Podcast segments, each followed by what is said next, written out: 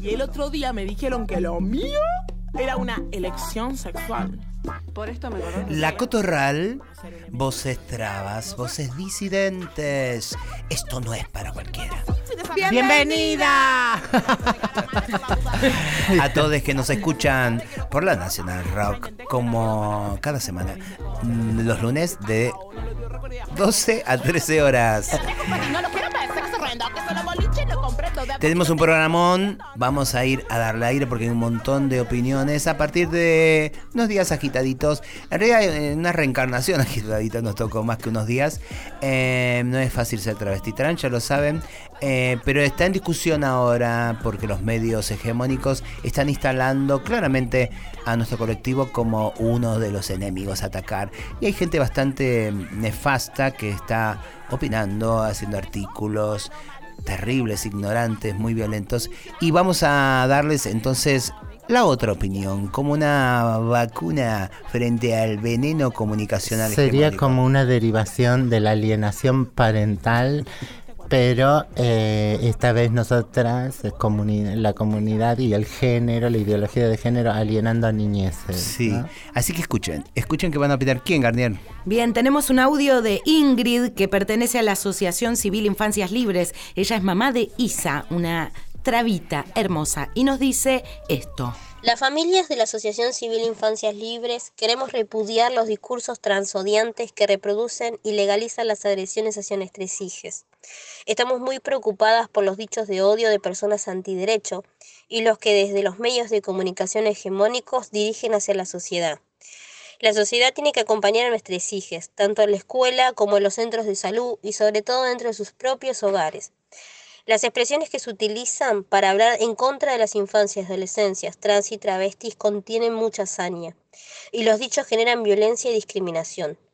No olvidemos que hay un 40% de índice de suicidios en adolescentes y que la comunidad travesti trans a la cual pertenecen nuestros hijos tiene un promedio de vida de 35 años. A veces es un papá o una mamá que no respeta y violenta a su propio hijo. El autocentrismo les niega a los niños y los adolescentes su opinión. Esta no es tenida en cuenta, no se les escucha. Esto es violencia. La Ley de Protección Integral de los Derechos de las Niñas, Niños y Adolescentes dicen que son sujetos de derecho y tienen derecho a la vida, a la dignidad, a la integridad, a la salud, a la educación y a la libertad, entre otros como también tienen derecho a la identidad. Tienen derecho a ser escuchadas y respetadas en sus opiniones, en todos los contextos de su vida, en su entorno familiar, social y cultural. El Estado, los organismos y programas deben garantizar que estos derechos se cumplan. Creemos desde Infancias Libres que es más importante abrazar a nuestros hijos y acompañarlos, acompañarlas, con amor, a tener que discutir si la RAE, la Real Academia Española, aprueba o no el lenguaje no binario. Nosotros la familia fuimos aprendiendo de nuestros propios hijos, hijas e hijos, cuando nos dijeron quién eran ellos, y sobre la diversidad sexual e identidades. Todo es una construcción social. No existen solo dos géneros como nos quieren hacer creer, ese famoso binarismo de género, sino tantas maneras de ser como personas que hay en el mundo. Los mandatos sociales son normas establecidas que nos impone la sociedad. Este sistema social es machista, patriarcal, y capitalista. Es cruel. Esta gente debería ser denunciada, porque no solo atenta contra los derechos de sus propios hijos, que esto ya es tremendo y aberrante, sino que también atenta contra los derechos del resto de las adolescencias y niñeces trans y travestis. Personas que lean la nota como la de Infobay, de Claudia Peiro, puedan terminar faltándole al respeto y violentando a nuestros hijos, por ejemplo. Esto que muestran los medios de comunicación lo toman las personas, obviamente, no solo adultocéntricas, sino antiderechos. Volvemos a repetir, porque esto es un movimiento antiderecho, no hay que negarlo. Estamos en plena época de elecciones, no hay que perder de vista esto también. Y es un claro ataque que vamos a recibir todas las personas de la comunidad si se sigue de esta manera. Como mamás y papás, vamos a seguir luchando porque nuestros hijos tienen derechos a vivir y a ser felices como todas las infancias y adolescencias del mundo. Muchas gracias Susi y Marlene por brindarnos este espacio. Les mandamos un abrazo enorme y seguramente nos encontraremos en las calles para seguir luchando. Ingrid de Infancias Libres. Gracias, Ingrid. Claro que las calles en nuestro espacio, obviamente. Vamos buscando direcciones. ¿Quién vive en tal calle? y nos encontramos ahí. Por ejemplo, no estoy haciendo una amenaza pública, tampoco se sean tan susceptibles heterosexuales fachos. Ellos son los que nos persiguen, nos desaparecen, nos matan y les agarra un eh, estado de derecho. Les agarra un estado de derecho insoportable. Estuvimos buscando a esta chica que no es periodista, pero íbamos, Claudia Peiró, de esta nota espantosa de Infobaes. Se que Mundillo Trans, eh, Teje, también estuvieron tratando para hacer un debate, para hablar con ella. Queremos que hable con Marlene y que reafirme finalmente su opinión sobre nuestras identidades y nuestros cuerpos. Es profe de historia, pero de una historia que viene, parece, desde la conquista para acá. porque, porque si estudias un poquitito más atrás, sabés que amiga ya estábamos. Y éramos dueñas de bastante de cosas que después la conquista nos arrebató. Pero hacemos entonces una invitación pública para esta chica de Infobaes, Claudia Peiró, eh, para que venga acá a la radio y debatimos o la llamamos por teléfono. Y, lo dialogamos, porque a mí me dijeron que en realidad como, como el sueldo te lo pagan por tener ese, ese tema en particular, no como los avances de derechos, eh, se lo pedís a inteligencia artificial que los escriba. Vení, defenderlo en vivo, conversando con nosotros, argumentando, ¿no? Claro, eso, ¿ustedes no quieren libertad? Se la vamos a dar. Bien, y en todo caso llamaremos a una verdadera profesora de historia, ¿no? Una de las nuestras. Bueno, ¿no? que te cuenten otra historia, Claudia. Claro, porque hay otros libros. Vamos con una Sara Eve de hace un tiempito atrás y un tema hermoso que se llama Lujo Popular. Y dice así. No quiero decirte lo que hablé porque fue un error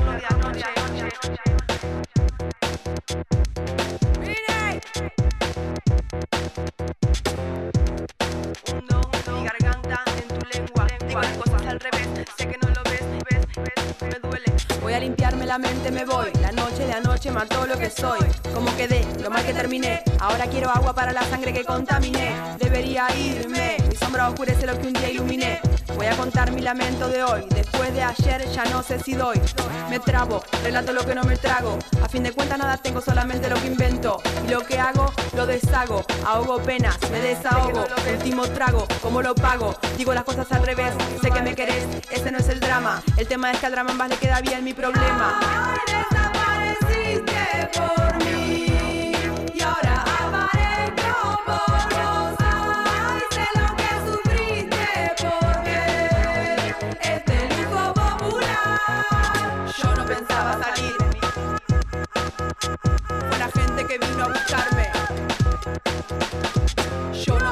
Salir. Errores graves temprano, me estaba yendo a dormir y no pensaba seguir, pero eso es lo que pasa cuando sigo. Después me arrepiento de todo lo que hago y lo que digo. Ni te bendigo, ni te maldigo. Solo quiero esquivar la suerte de rogar tu amor como un mendigo. El castigo, hacer mierda lo que tengo y perder lo que consigo. Buenas noches, malas noticias, muchas piñas, pocas caricias. Un acto heroico, dejar el vínculo que aumenta este sistema paranoico. Empezamos bien, terminamos mal. En el medio de la noche mi desastre mental. Sé que no soy quien, vos decime cuál es la forma de vivir sin que sea perjudicial. Ay, desapareciste por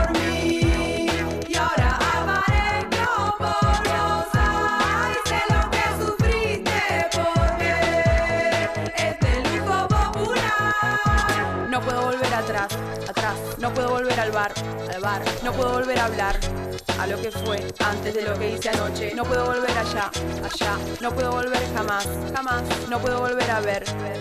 No puedo volver a ese bar. Yo quiero volver a amar. Yo quiero volver al mar. Yo quiero volver al margen. Yo quiero volver a ese bar. Me derrumbo en la rumba. El fracaso es rotundo. Todo cambia en un segundo. Errores graves, el alcohol sin rumbo. Me hundo en el fondo. Es otro mundo. Todo cambia en un segundo. Graves errores por el dolor.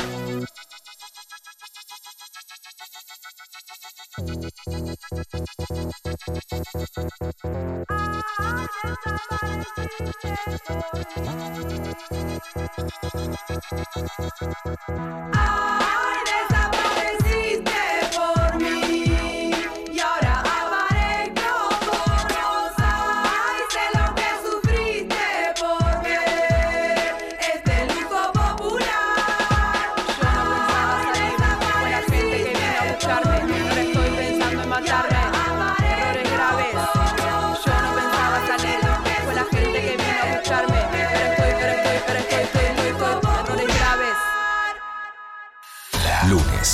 12 a 13.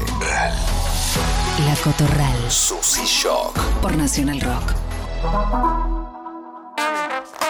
Dale que tú sí suena powerful. All of us together and powerful.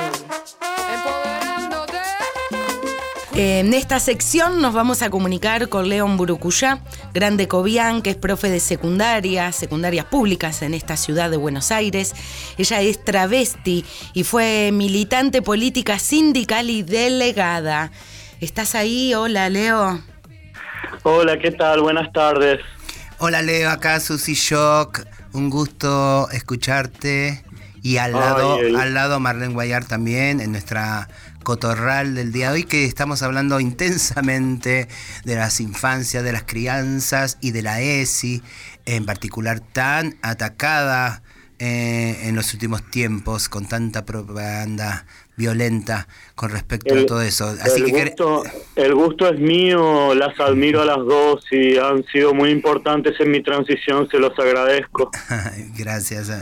Eh, Escúchame, es importante también conocer desde la perspectiva de docente y de la perspectiva de travesti docente qué pasa, qué dificultades te encontrás, qué aciertos sentís eh, que, que- que afianzan tu laburo con respecto a la ESI. ¿Y es secundaria en la que estás o es primaria? Eh, yo trabajo en dos secundarias eh, bastante humildes de la ciudad de Buenos Aires. eh, son escuelas de reingreso, son escuelas para estudiantes que quedaron afuera en primero o en segundo año y no tienen edad todavía para ir al secundario de adultos. Claro. Eh, para mí, yo le comentaba a tu productor, hermoso, eh, hermoso por el trato, no le conozco, ahí por el teléfono nada más. También, Es hermoso. también es hermoso personalmente. 10 puntos. Objetivémoslo. Eh, le comentaba eso, que para mí la, la, la ESI fue, yo no soy especialista en ESI, yo soy profe de historia. Para mí fue fundamental porque mm, yo no había tenido nunca educación sexual integral. Yo me crié en la ciudad de Posadas Misiones en la década del 80 en un católico jesuita, donde me, deso, me deshomosexualizaron. Yo empecé a, a mostrarme como, como marica a los seis años en el contexto de la escuela y entre la escuela y mi familia decidieron aplicar lo que eh, ahora se conoce como proceso de deshomosexualización, pero que son más viejos que ñaupa. Y así me crearon un closet del cual yo recién pude darme cuenta cuando empecé a, ayudar a los talleres de ESI en las escuelas donde trabajaba 30 años después. 30 años después yo empecé a, porque él tampoco en la facultad, yo hice la facultad de filosofía y letras, nunca, o sea, yo te puedo hablar del imperio austrohúngaro, pero no te puedo hablar de lo que es el género. Claro. Y, y tampoco en los 90 se permeaba. Recién la Butler estaba empezando a publicar alguna cosita y era una cosa más fuerte en la academia norteamericana. Acá no llegaba. Acá en los 90 en vez de Butler teníamos a, al cura este diciendo que las maricas teníamos que ir todas a vivir a la isla Martín García. y, a un, y a un Este- Charlie García diciendo que eh, esa cura tenía que ser la papa de esa isla, ¿te acordás? Por suerte tenemos Claro. el arte y la lucidez por, por, por los bordes también para contrarrestar tanto Claro, mensaje eso- violento. yo ayudando en la ESI, ayudando en los talleres de ESI, empecé a aprender sobre género y sobre sexualidad y sobre un montón de cosas y ahí eso me permitió, además de unas crisis que yo estaba llevando, obviamente, con mi identidad, este, yo salí del closet hace poco, hace cinco años, a los 41 años, así que yo siempre digo lo mismo, eh, Loana lo decía mucho, el tema de la educación, yo creo que la educación es clave porque la educación te puede liberar, pero la educación también te puede encerrar y te puede expulsar.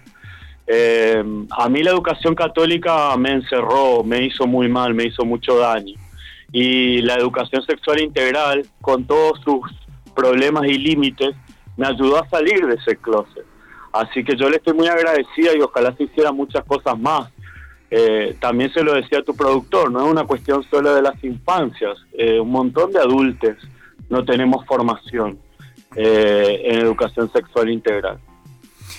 ¿Cuáles son las limitaciones que sentís eh, con respecto a la implementación en- Y mira, lo mismo que en todo en educación, eh, educación es el reino del como sí. Se dice, vamos a hacer esto y después eh, la aplicación siempre es limitada. Pero primero en plata, porque en educación si vos querés algo que, que algo funcione tenés que invertir guita en sueldos, en materiales didácticos, etcétera, etcétera. Yo creo que material didáctico hay un montón, hay un montón de gente haciendo un montón de cosas hermosas, pero la realidad es que en la secundaria este, no hay una materia que vos concursás y vas y buscas la materia obligatoria. Te dan unas horitas, te dan dos, tres horitas que te las pagan de manera precaria, entonces no hay un gran incentivo para que los docentes quieran dar educación sexual integral. Eh, ya partiendo de base presupuestaria. Entonces queda, ¿cómo te digo? Se hace según el, lo, lo, lo, lo que le dé a la directora, al directivo o, o al grupo, al equipo docente de la escuela en cuestión. Hacen lo que les parece y lo que pueden. Y, o sea, ¿cómo se dice? Puro voluntarismo. Si hay voluntad en el plantel, bien. Y si no, y si no, no. Por ahí viene la supervisión y aprieta un poco y dice, che, no hicieron eso y qué sé yo, como hay que cumplir. Y entonces va y se arma algo, siempre sobre la base de, de la vieja educación sexual de biología, que es un pene, que es una vulva, este, cómo se coloca el profiláctico. Esa es para zafar. Después algunos incluso progresistas y todo eh, meten en la ESI, eh, ¿cómo te puedo decir? Convivencia, ¿no? Este, no nos peleemos, no hay que ser violentos, etcétera, etcétera. Muy poco eh, se ve sobre género. Yo tuve la, la suerte de que el equipo ESI que hacía en mi escuela, que ya no está más, se fue porque tenían se frustraron, se frustraron por la política de la escuela, etcétera, etcétera, terminaron obviamente como cualquier persona yendo a buscar un trabajo mejor. Este, pero ellos sí tenían una perspectiva de, de género bien piola, muy trans. Pero si no, la mayoría de las ESI son eh, binarias todavía. Eh, ese es un gran déficit. Las infancias trans, las, las personas trans no, no, existimos. Y mira, eh, eh, y entonces después, claro, eso no te la hace fácil para, para dar clase en la escuela, pero, pero bueno, la vamos luchando. Claro, pero y escúchame, eh, ¿cómo estás, eh, Leo? Hola, Marlene. Eh, bien, acá quiero meter la cucharita porque, mm, bueno, en tu experiencia como docente de historia, ¿no? Sí. Ya, no- no. si, si te piden eh, hablar de género, yo me pienso por ahí como profesora de arte, eh, no, no, no se puede pretender que lo sepas todo. No somos eh, eh, la biblioteca Salvat. Lo que creo que, que debe primar, ¿no? De- es, eh, o, o- lo que a mí me parece que debería primar es la posibilidad de escuchar las preguntas de las niñas, eh, más allá de que nosotros algún par de cosas sabemos, sobre todo sabemos que nos ruborizan, nos, nos da vergüenza. Bueno, si, si da vergüenza, eso es lo que hay que enfrentar en primer lugar. Y en segundo lugar, escuchar las preguntas, ¿qué, eh, por dónde van, por qué, qué es lo que, que quieren.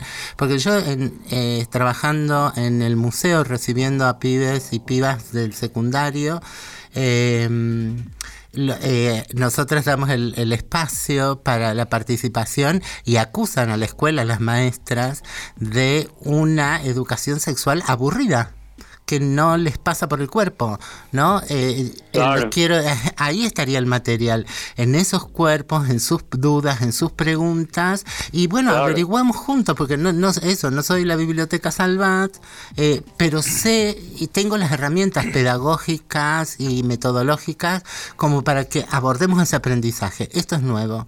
Porque No, la mira, verdad, Marlene, mm, yo me agarro, yo me agarro de que la ley dice que debe ser contenido transversal, entonces yo doy claro, eh, en mis clases cada vez que surge la situación o que a mí me parece prudente o lo que sea, yo hablo de sexualidad, hablo de género, ah, te imaginarás, me presento, si tenés una presencia travesti en el aula no es común, eh, lleva muchas discusiones, lleva muchas cuestiones, a la familia no le, no, no- no le parece fácil asimilar, sobre todo ciertas familias que ahora están envalentonadas, digamos, por, por, la situación actual.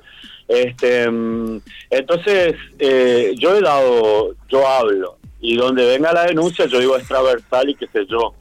Eh, obviamente, hay cosas de las que una no puede porque no tiene no tiene el aval. El año que viene voy a ver si curso, a ver si tengo un titulito, un papelito que me permita dar.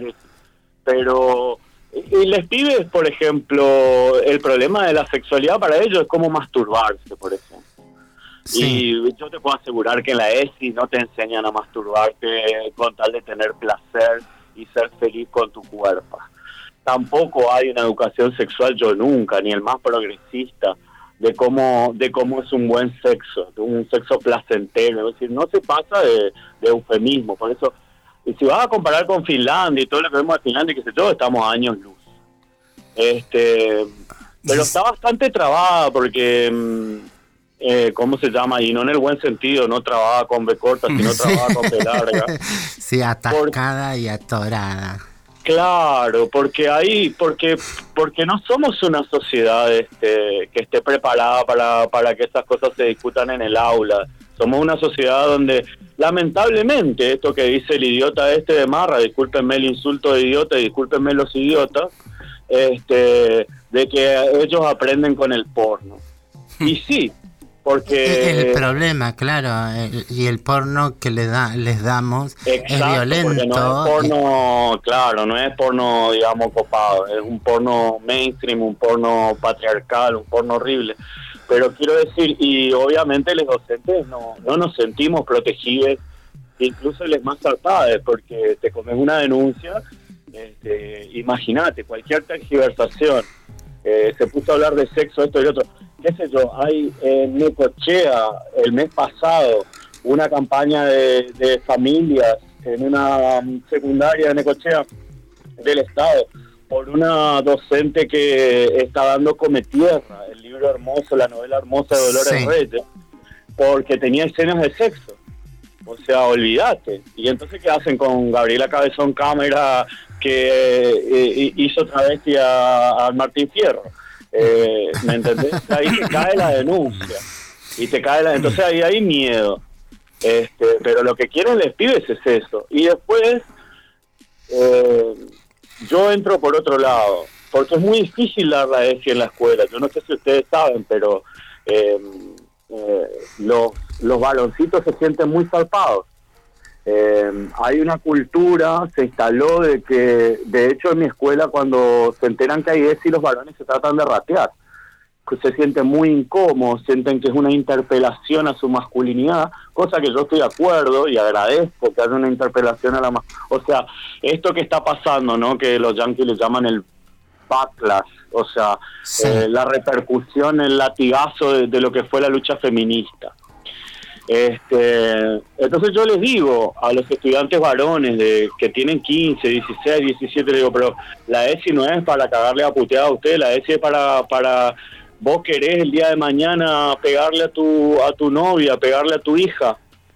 Este, porque ustedes saben que pasa eso, ¿no? Que viene alguien llorando y no sé por qué le pego a mí. Yo la amo tanto, no sé por qué le pegué. Bueno, en ese no sé por qué le pegué, para eso está la ESI, para que no le pegue y para que críes otro tipo de manera de ser, etcétera, etcétera. Y para que te disfrutes de otra manera, ¿no? Para que aprendas a vivirte y a vivir tu masculinidad, porque acá no estamos eh, transexualizando a nadie, eh, pero... Después pero eso, después hay que entender que la Iglesia Católica la gran militante, hablando de... Uno de, uno de los límites de la ESI es ese. La, la ESI permite que cada este, escuela, y acá, yo no sé si ustedes saben, pero a veces hablamos como en una burbuja. Eh, más de la mitad de los estudiantes secundarios y sobre todo los que terminan eh, van a privados católicos o confesionales no existe. Esto de la escuela pública está muy limitado. O sea, la mayor parte de la gente que termina el secundario en Argentina termina en un privado. Y, y la mayor parte de los privados son católicos. Y, van a ser profesionales y van a ocupar espacios y lugares de poder. Es la Iglesia Católica la que está formateando a la población y hace más de mil años que la Iglesia Católica enseña educación sexual desde su perspectiva. Y ellos presentan, yo yo fui al colegio, al colegio Guadalupe lamentablemente y me hago cargo y que llamen si quieren, no hagan cargo al programa, pero a mí sí porque la congregación del Verbo Divino me debe mi vida, me arruinaron la vida. Y ellos llegaron a dar, se, eh, se filtró que llegaron, ellos dan su propia educación sexual integral para cumplir, pero por ejemplo donde la homosexualidad sigue siendo una enfermedad. ¿No? Es decir, hay una educación sexual desde el punto de vista católico.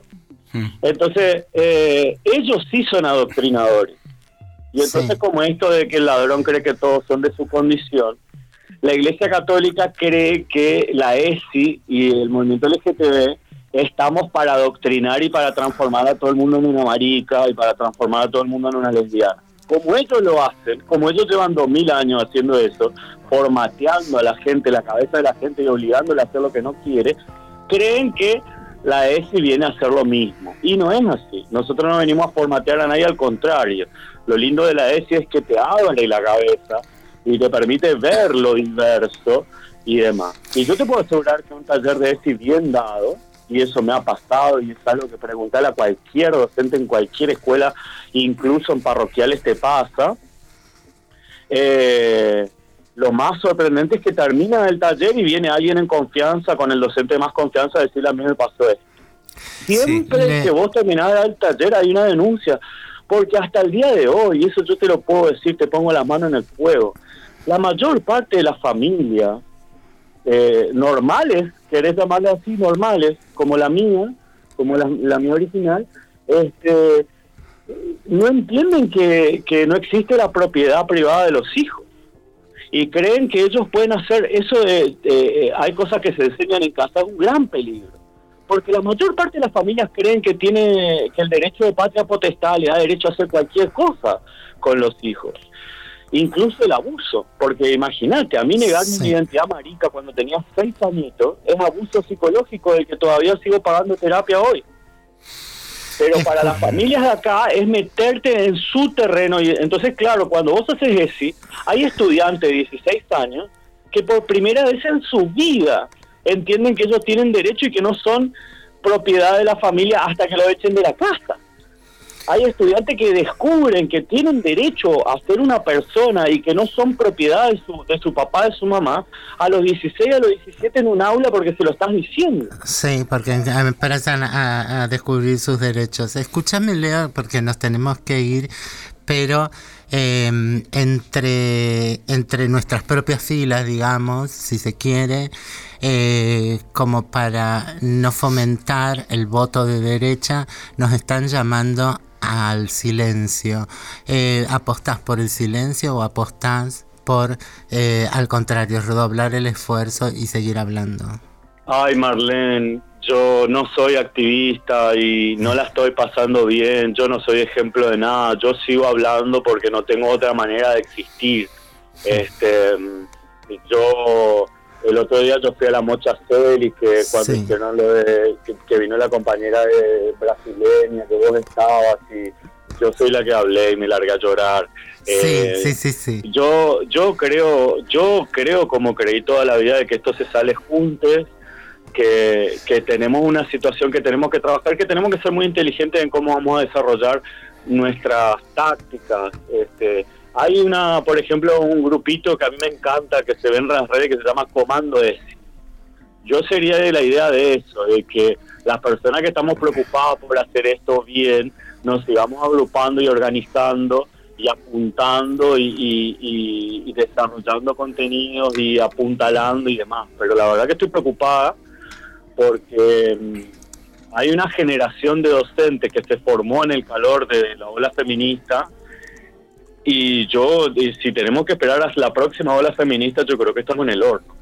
Está perfecto. Estamos ahí, pero también estamos despiertas, amiga, para tirarnos también ese abrazo, despidiéndote también, apuntalándonos, porque también hay como una pequeña campañita de que como que nos aterremos, como que todo está perdido y que ese ganarle a esta época sea también conformarnos. Y ser traba, entre otras cosas, es ser todo lo contrario, o sea, ir por todo ir por todo, soñar más allá de lo que está permitido soñar. Y eso no, eh, es en estos momentos donde tiene que volver a salir. Así que con un abrazo sí. Año Ambareté.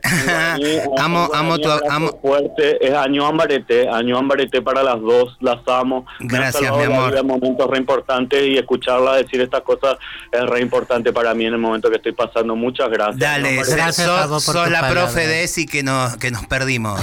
Pero ahí te tienen un montón para, La para recibirte. Abrazo grande, te despedimos con esta canción que nos pasa ahora la Garnier. Bien, gracias Leo. Pueden buscar el libro de Leo que se llama Estamos prisioneres. Y la canción que te regalamos es de Lineker, travesti brasilera, y se llama Decí cuánto cuesta. Y suena así.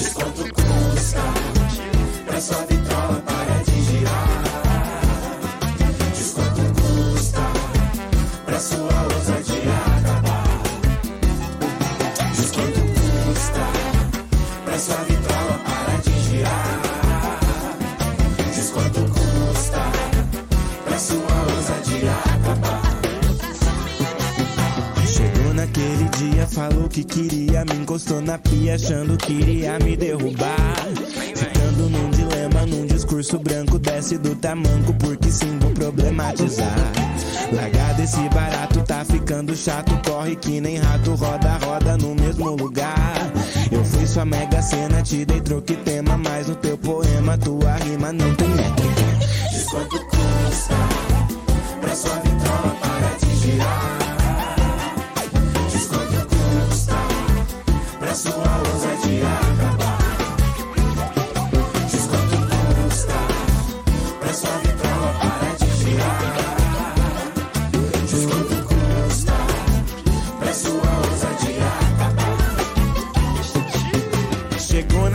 Dia, falou que queria, me encostou na pia, achando que iria me derrubar. Ficando num dilema, num discurso branco, desce do tamanco, porque sim, vou problematizar. Largado esse barato,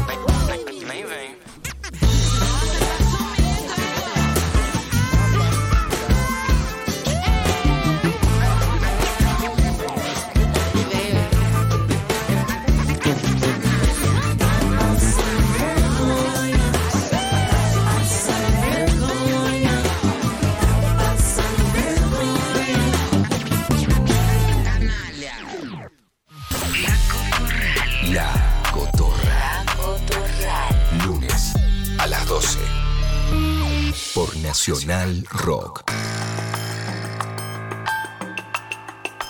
Hola, seguimos en este programa súper intenso eh, que estamos transitando hoy con respecto a la ESI, con respecto a toda esta bajada de línea violenta sobre eh, nuestras identidades y los medios de comunicación pedorrísimos que andan eh, dándole mucha manija a eso, ¿no? Claramente es, uno de los puntos de campaña en que los medios que sabemos que responden a intereses súper puntuales se han instalado. Nosotros hoy somos uno de los centros de atención, y hablo de los transfeminismos en general, eh, porque creo que salvo nosotros, Marlene eh, estará de acuerdo conmigo, no hay otra gente que te llene plazas. Eh, entonces ven ahí no solamente un coto de negocio para captar, sino también mm, una, una súper potente, eh, todavía disidente posible. No sí, sé. pero hay, hay, hay un tema específico con las personas travestis trans que, eh, que hay algo que portamos. Es como si hablaran de las personas negras, no te puedes quitar la negritud de encima. Nosotras no nos podemos ca- sacar la travestitud o la transitud de encima, los varoncitos trans son lo que son. En cambio, las, las feministas, sí. Eh, un día se pueden correr y oh, bueno hoy es necesario acomodarse siempre hay que ocupar espacio y ta ta ta y ¿Qué dirá nuestra amiga que nos está escuchando? Mirá qué calentito le dejamos la silla para que se arrime con también toda su travestitud norteña Original, eh. y originaria, la amigaza Cassandra San. Hola, ¿nos escuchás? Hola compañeras, amigas, ¿cómo están? Qué lindo escucharlas. Estamos Gracias por- prendida a fuego, amiga, hoy. Porque de eso se trata. como corresponde. Y vos que sos comunicadora, te queremos presentar para primero, antes que nada, ser prolija con esto porque tenemos mucha gente que nos escucha en la radio pública, la Nacional Rock, todo un palo interesante que desde la tercera temporada nos vienen siguiendo y que también hay algo, hacer, algo como eh, pedagógico casi, decir, bueno, explicar por qué nos dimos traba, que ha sido un insulto, todo eso lo vamos diciendo programa a programa, lo repetimos porque hay mucho que desandar y a la vez, ¿por qué convocamos eh, a las personas que convocamos en el programa eh, y quiénes son? ¿Quién es Cassandra Sanz? Eh, ¿De dónde viene? Y queremos saber tu historia porque ahora estamos nosotros en la radio, pero vos te conozco hace mil y venís en la comunicación eh, y en las radios comunitarias, en. Tartagal y bueno, y es un placer por eso tenerte. Ay, qué historia larga, amiga, por favor. Y, y tuviste la suerte de estar con nosotros allí, eh, o nosotros más bien tuvimos la suerte de estar con vos allá porque tu, tu amorosidad se extiende hasta límites inimaginables. Alguna vez te llevamos a Tartagal, que ese es mi lugar de nacimiento, bien al norte, ya casi este, con la hermana República de Bolivia. Bueno, muy cerca de donde nació Loana, ¿no? Eh, Tartagal es, este, bueno, un gran mosaico, diríamos, pluricultural. Allí están desde hace, desde siempre, por lo menos siete pueblos, siete naciones originarias, ¿no? Eh, además de otras que, que van y ocupan ahí el espacio, pero las siete por lo menos reconocidas por el Estado Provincial Salteño están. Eh, y alguna vez me sumé allá por el 90, yo comencé a hacer radio en el 95 y en el 98 me sumé a una propuesta que tenía que ver con comunicación, con identidad, le llamaban en ese momento las compañeras y compañeros de pueblos originarios. Pero bueno, fue una experiencia tan rica que todavía me sigue dando que pensar porque nos metimos de lleno a, a soñar con la propia radio, eh, a hablar desde las propias lenguas y no podía yo dejar de evitar un, un paralelo con, con nuestras experiencias y nuestras propias problemáticas, ¿no? De hecho, creo que esta, esta experiencia de la que hablo, que se llama La Voz del Pueblo Indígena, eh, pues eh, digamos que vio de alguna forma nacer, me vio nuevamente nacer, ¿no? Digo, Casandro se construyó también en paralelo a esas luchas de los pueblos eh, y la indiada, voy a usar ese término, la indiada norteña, eh, que, que, sabe y mucho, ¿no? De, de cómo defender, recuperar eh, su tierra, su lengua. eh, eh, bueno, Tartagal es como muy particular en eso. Siempre digo que la gente que conoce Salta siempre dice, ay, qué bonito Salta, pero yo siempre les digo, sí, bueno, Salta capital, ¿no?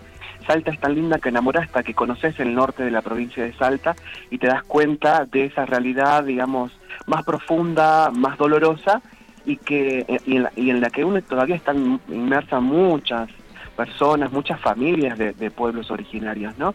Yo soy parida un poco de eso, me, me reconozco descendiente de pueblos originarios, aunque para ellas, ellas, este, soy una criolla, porque claro, yo no nací en una comunidad y mis padres han sido de pueblos originarios, ¿no? Pero mis abuelos, por ejemplo, son, este, mis, abuelas maternas son, son indígenas, por ejemplo, una de ellas es del norte, perdón, del sur de Bolivia, ¿no? De, de una ciudad que se llama Yacuiba, digo, tengo, tenía un abuelo por parte de madre que era santiagueño, muy vinculado a las comunidades de Santiago del Estero, así que re- reconozco en mí una, una mezcla de, de diversidades eh, y, de, y de encuentros que se han potenciado cuando, cuando me descubrí traba, ¿no? cuando de alguna forma comencé a respetar eso. Sí, Escúchame, escúchame. Ca- Cassandra, eh, estos días a, a ustedes les llegó eh, este maltrato en el subte de una movilera de uno de los grandes canales de televisión aquí en, en Ciudad Autónoma, cómo se burlaban de dos personas, no solo pacíficas, eh, ta, ta, ta, sino que además eh, les podían enseñar algo. Eh, Sí, lo, lo hemos visto. Este, ¿Cómo duele para- eso?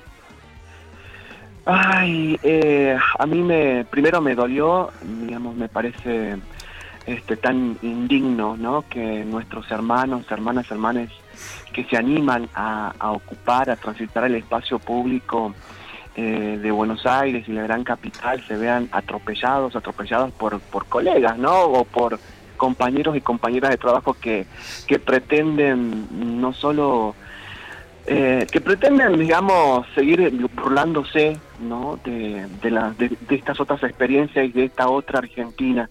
Para mí ha sido verdaderamente repudiable. Yo estuve hoy, por lo menos en lo personal, buscando si hubo algún tipo de descargo o algo que dé cuenta al menos eh, no digo de cierta culpa, ¿no? Porque creo que nunca se sienten culpables, más bien todo lo contrario, se sienten tan impunes muchas muchas compañeras y compañeros de medios de comunicación. Creo que, perdón, Cassandra, tienen- te sumo, te sumo. Creo que hubo un pedido de disculpas a el tibio, pero nunca se habló de racismo. Ah, bien. nunca se habló de racismo. Exacto. ¿Entendés? Porque exacto. aparte, obviamente, es un programa que lo repudió mucha gente. Entonces no tuvieron Exacto. otra cosa que salir a pedir perdón, tibio, pero nunca hablaron de racismo. nunca hablaron de racismo. Y ese es, es un tema que nos atraviesa a la Argentina, pero muy fuertemente, porque parece que en serio sentimos que no somos un país racista.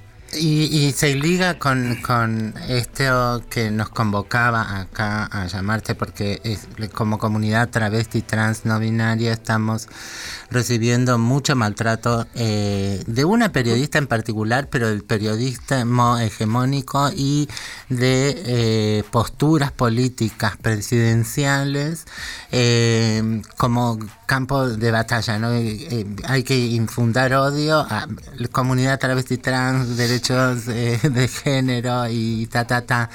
Eh, desde eh, tu experiencia como trama, pero también como comunicadora social, eh, ¿cómo estás? ¿Cómo pensás que tenemos que enfrentar? Porque nuestras filas nos llaman como al silencio, bajemos, pasemos disimulado hasta que ganemos las elecciones, hay que redoblar la apuesta o hay que llamarse al silencio. No, no, de ninguna manera, digamos, eh, nuestra propuesta, bueno, ustedes saben, compañeros, yo estoy ahora viviendo en Córdoba, pero desde Salta venimos repensando qué lugar ocupamos en los medios de comunicación, apropiándonos de los medios, ¿no? O por lo menos creo que ese es un discurso que poco a poco venimos masticando quienes estamos, y somos muy pocas, poquitas, poquites, quienes nos animamos ¿no? a, a- a apropiarnos de ese micrófono y por lo menos en esa hora, dos horas, estar y decir lo que pensamos, lo que sentimos y lo que proponemos. Yo creo fundamental en esta etapa en la que la derecha avanza y la ultraderecha avanza con todo, desde canales muy específicos como por ejemplo este medio que ha publicado y que siguen publicando notas tremendas. Infobaes, hay que decirlo, porque Sí, es verdad. horrible medio. Infobae y la, y la señora Peiró, digamos, que, que siguen eh, estigmatizando, que No siguen sé quiénes son. siguen bueno, pero digo, este, dale, en sí. lo personal, en lo personal pienso que tenemos que animarnos a transitar esta experiencia, sobre todo ahora a partir de la aprobación de la ley de, de equidad en los medios, ¿no? Creo que hay una excusa eh, que es una herramienta hoy legal que nos permite discutir palmo a palmo con, con, la, co- con los, colegas heterosexuales, con la comunidad heterosexual que piensa que no deberíamos estar, porque les digo, nosotros acá los sábados copamos en la radio en Villa Carlos Paz de 9 a 12, en el horario que para ellas es prime time, eh, y la verdad es que nos, nos metemos a hablar de las cosas que a nosotros nos interesan, con nuestro propio lenguaje, este y la- y los compañeros y compañeras de la radio de ningún ninguna manera se meten en la agenda. Eh, somos nosotros mismos quienes producimos nuestras notas, quienes producimos nuestras crónicas y quienes reflexionamos acerca de hechos como este que, que ahora estamos nombrando, ¿no? Eh, nosotros hemos repudiado, por supuesto, esto, pero digo, eh, la, la pregunta es, ¿qué queremos hacer en relación a los medios? Para mí, hay que meterse de una en los medios, en cualquier medio que podamos, ¿no? ya sean comunitarios, alternativas populares o los mal llamados o bien llamados o como sea hegemónicos masivos de comunicación en Argentina. Hay que buscar la manera y la estrategia. Creo que la ley de equidad de los medios abre una partecita. Acá se hizo un foro en Córdoba, estuvimos en plena discusión con las compañeras que se animaron a participar. No la ven ni ahí cuando piensan una traba periodista, una traba locutora. Bueno, este, quizás eh, creo que mm, ha llegado el momento de discutir ¿no? nuestros roles, nuestros espacios y nuestras funciones dentro de los medios de comunicación. Y pienso particularmente que la radio, sobre todo, hace un clic directo con nuestras formas de, de decir y de, y de, interactuar, ¿no? Por eso es que casi siempre buscamos primero meternos por la radio. Nos cuesta más la gráfica porque nos cuesta quizás ponernos a pensar cómo tenemos que escribir, si tenemos que adecuarnos al corset de la forma en que se, se escribe o no, ¿no? Entonces, digo, este... Eh, ampliar, digamos, esa necesidad a la, a la universidad también nos parece sumamente necesario. Hay que hacer un encuentro nacional. A mí me parece que tiene que tener ese carácter de nacional o federal, donde quienes estamos en los medios de comunicación, traba, maricas, tortas, no binarias, nos juntemos y repansemos estrategias para incidir en eso que todos hablan, ¿no? De, de periodismo y de comunicación. Bueno, digamos, primero mostrarles que estamos y que queremos seguir embarrando, este, convidando a otros compañeros y compañeros del país que quizás quieren hacer lo mismo, ¿no? ¿Te, te, te sumás a alguna organización de, de eso concreta? Porque ATE, eh, CTA ahí estarían ofreciendo hotelería y colectivos. Sí, Hay que hacemos armar- ese encuentro. Es que sí, Cassandra, coincido con Mariel, hay que hacerlo igual, porque sea quien gane, necesita también de qué es lo que vamos a Saber a, qué se atiene, claro, no nos vamos a callar. ¿Con qué eh, colectivo se encuentra? ¿En, ¿De qué manera? ¿Dispuesto a qué y dispuesto a qué no?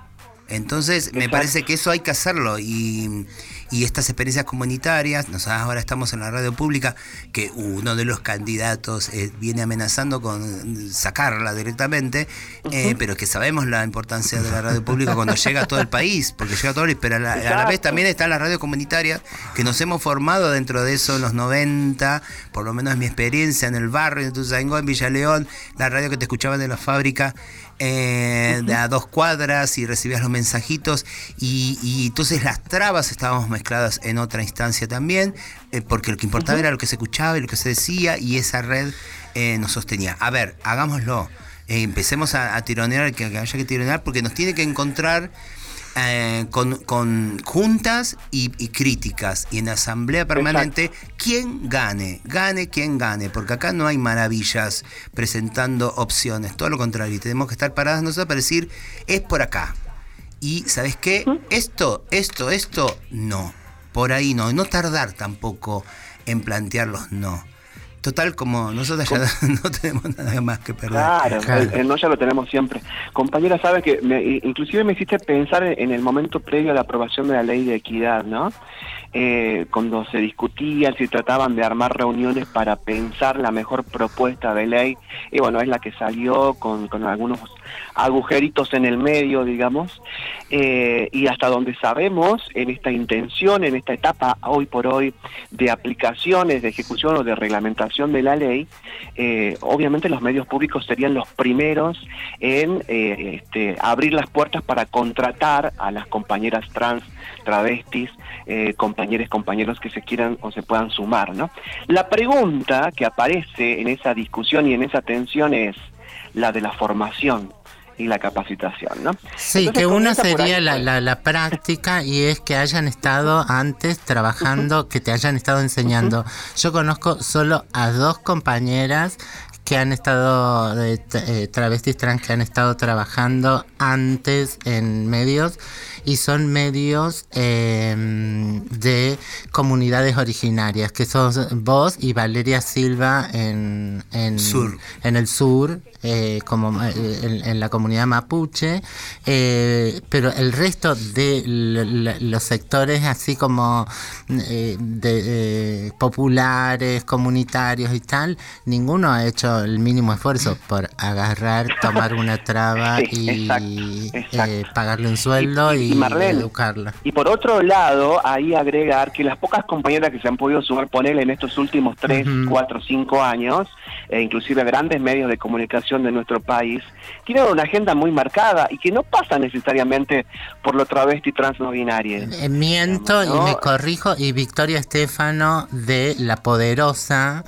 eh, en, Del- en Santa ahora están Fe. periódicas, Sí. periódicas en Santa Sí. Fe. Sí, sí, pero salió ahí de, de- del núcleo de La Poderosa, ¿no? En Santa Fe. Ah, bien, bien. Pero, pero digo, no, no, no hay más de, de los sectores de, de, de acá, de este lado, que, que, que se llenan la boca. Exacto, entonces yo pensaba, digo, qué gran responsabilidad histórica la que tenemos hoy, quienes de alguna forma nos hemos animado y hemos crecido quizás. En mi caso, yo, digamos, terminé la secundaria y comencé a hacer radio. Era una mariquita, digamos, con, con alas destrozadas ahí en el, en el pueblo de, de- de Tartagal, digamos, porque la verdad, digamos, decir, para, para, para el pueblo y para mi familia era una mariquita, digamos, muy afeminada, decían ellas, ¿no? Claro, digamos, ni siquiera la, la, la palabra travesti ni la conocía.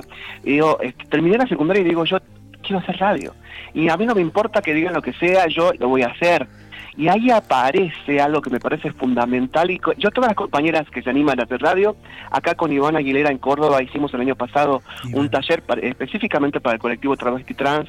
Este, todavía no hemos podido re- replicarlo este, este año, pero eh, tenemos la necesidad de hacerlo nuevamente. Hay pedido para hacerlo. Digo, lo primero que compartimos es esto: habla como sea, decí lo que sientas, no te preocupes, nuestra palabra ha sido y quizás probablemente sea siempre una palabra rota, pero bueno, así de- desde ese lado comencemos a construir nuestro pensamiento, nuestro discurso e irrumpamos en la construcción hege- hegemónica de ese decir en la radio, ¿no?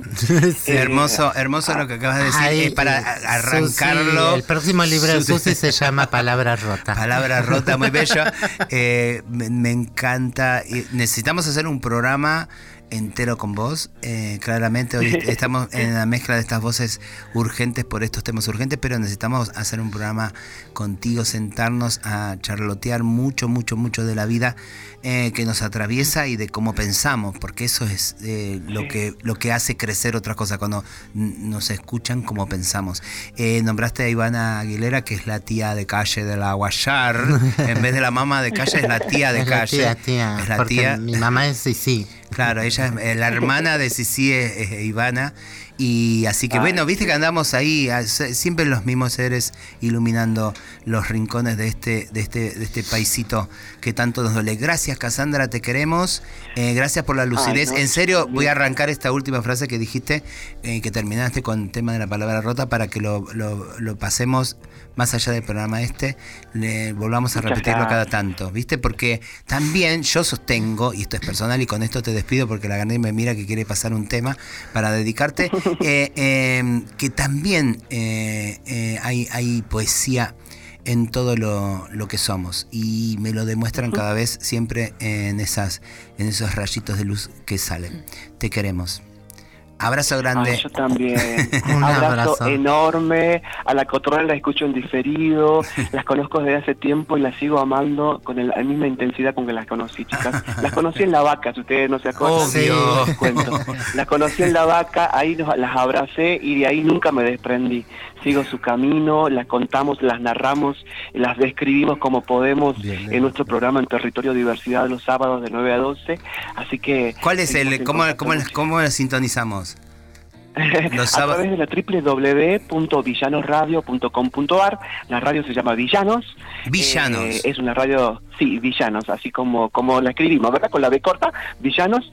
Esto es la única radio comunitaria y cooperativa que hay en Carlos Paz, en la que pelea ahí con las, las cosas que pasan en una villa como esta, con estas características, y este sería como el único programa que está que, que trabaja entéricamente, entera la, la, la problemática del colectivo travesti trans no binaria, LGBT en general, ampliamos la agenda y tratamos de meter el micrófono y el, y el teléfono a donde podemos, les contamos. Este, Anoten, creo que- ustedes Carlos que para allá. Villanos, ahí, villanas, villanos. y territorio de diversidades. En noviembre cumplimos cinco años, Mirá. compañeras, y nos encantaría que pudieran venir para estos lados. ¿Y qué le dedicamos a la Cassandra? Cassandra? Bien, Cassandra, acá Garnier te saluda y te ofrendo, Gracias, mi amor, te ofrendo un tema de una rapera mapuche que se llama Urraca Negra y la canción se llama Las Voces de la Tierra. Creo que te va a encantar. Gracias. Me encanta. Beso. Gracias, gracias. Mua. Besotes. Un beso Con la boca tapada no se dice nada, con la boca tapada no se dice nada, con la boca tapada no se dice nada, rapear no es delito. La corona que hoy encierra a un rapero es la misma que destruyó mi mundo entero. Genocidio, usurpación, eso aquí le llamaron colonización. Colonización. Aquí desde Gualmapu, Calfumapumeu. Aquí desde Gualmapu, Calfumapumeu. Las voces de la tierra se levantan otra vez. Corona cuinca trajo su enfermedad del miedo como arma, pobreza espiritual. Robaron nuestra tierra, el agua envenenaron y en sus museos pretendieron encerrarnos. Pero nuestros espíritus son guerreros, vuelan muy alto, vuelan y se vuelven fuego. Que paine que paine que paine buen, que paine buen, que paine que paine que que. Sabemos muy bien el poder de la palabra, conciencia afilada. Nuestro mapuzungún se levanta. Hablar con Kurruf, hablar con Leufu. Kuifi que futa que chao, kuifi kusekeñu que nos guían el camino y nos dicen qué hacer con harto nehue.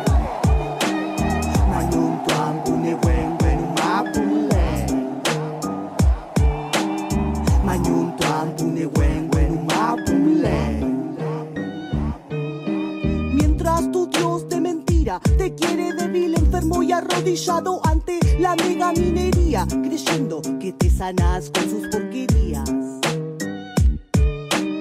Amutuñe Wincacutrán, Amutuñe Wincacutrán. Aquí desde Gualmapu, Calfumapumeu. Aquí desde Gualmapu, Calfumapumeu. Las voces de la tierra se levantan otra vez. Yo, yo.